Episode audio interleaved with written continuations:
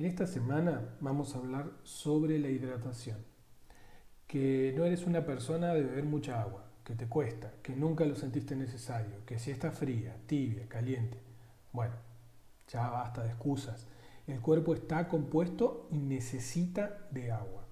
Gracias al agua limpiamos las impurezas, toxinas y residuos corporales.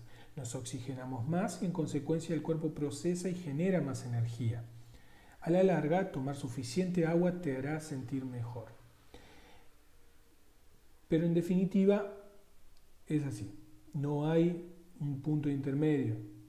Tomar a mucha agua, la sobrehidratación hace mal. Tomar menos agua de la necesaria a la larga te hace mal.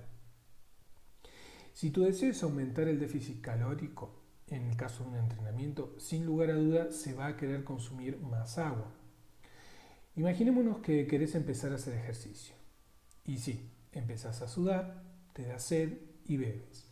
Y crees que cuanto más sudas, más calorías quemas y más grasa pierdes. Esto no siempre es así.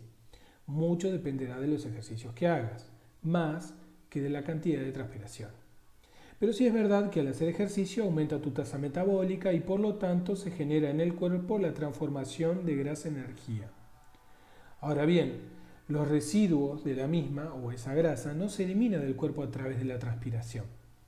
Si bien algo sí sucede, en realidad estás eliminando mayormente agua y sales. Es decir, te estás deshidratando y por tal motivo tienes más ganas de beber agua. Pero al beber la cantidad de agua necesaria, el cuerpo puede eliminar mejor las grasas. ¿Cómo lo hace? Bueno, cuando vas al baño, sí, cuando haces tus necesidades y cuando respiras. Exacto. El valor, el vapor de agua que eliminamos con nuestra respiración, como las necesidades expelidas, eliminan la mayor parte de nuestros residuos corporales y en consecuencia esa grasa. Es por eso que un cuerpo bien hidratado colaborará a un mejor rendimiento de estos sistemas, entre tantos otros que ayudan a que el cuerpo se limpie bien.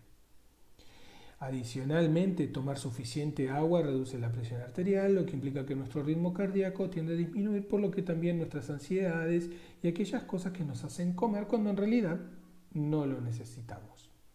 Y por último, beber agua a lo largo del día te ayudará a sentirte lleno, lo que ayudará en tus ajustes alimenticios para generar ese déficit calórico que seguramente estás buscando. No quiere decir esto que la grasa sale a través de la respiración, ni tampoco a través de nuestras necesidades o a través de nuestra transpiración, que esto quede bien claro.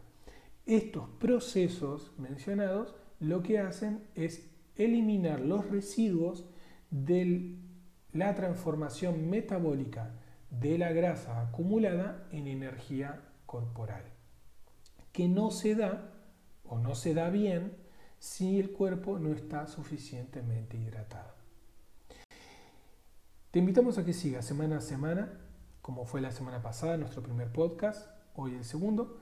La semana tercera conversaremos sobre el descanso y cómo es esencial para nuestro bienestar y nuestra salud física, emocional y mental.